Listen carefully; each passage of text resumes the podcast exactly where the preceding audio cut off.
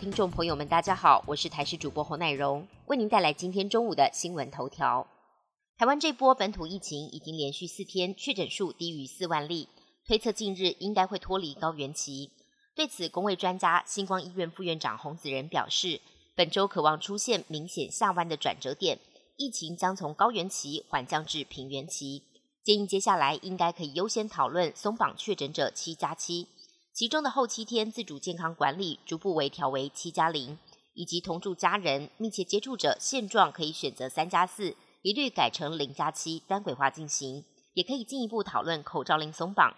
洪子仁认为，如果确诊数下降趋势不变的前提之下，放宽防疫措施，应该将目标放在十一月初可以实施。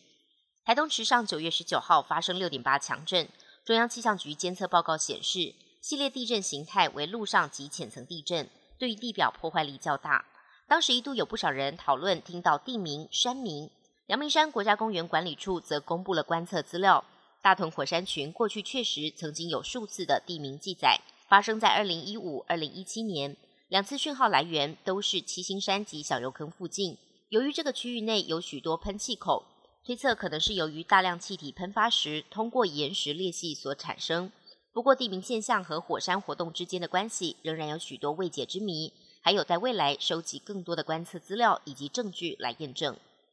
美式卖场深受许多民众的青睐，是许多人采买日常用品的好去处。不过，网络上一直有传闻，商品标价牌上的特殊符号暗藏优惠密码，如果出现七或是星号等等符号，很高几率可能是打折商品。对此，美式卖场的亚太区总裁张思翰最近在广播节目中证实，如果标牌价出现了新型符号，代表着这项商品售完就没有了，不再进货。但标牌价上尾数是七，是不是代表着最后价格？他则否认了这项传闻。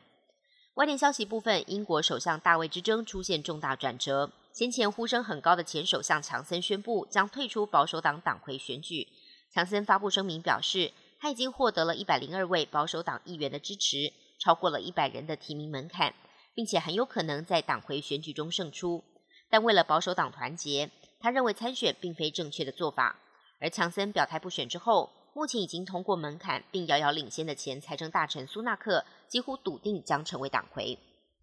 朝鲜半岛情势再度紧张，南韩联合参谋本部表示，当地时间二十四号清晨三点四十二分，一艘北韩商船在白领岛附近越过了北方界限。北韩的朝鲜人民军总参谋部发言人则反控这是南韩当局的挑衅行为，表示二十四号凌晨一艘南韩军舰入侵西部海域，遭到开火示警驱离。目前南北韩双方互控，朝鲜半岛情势再度升温。疑似天气不佳，韩航客机速误降落，冲出跑道。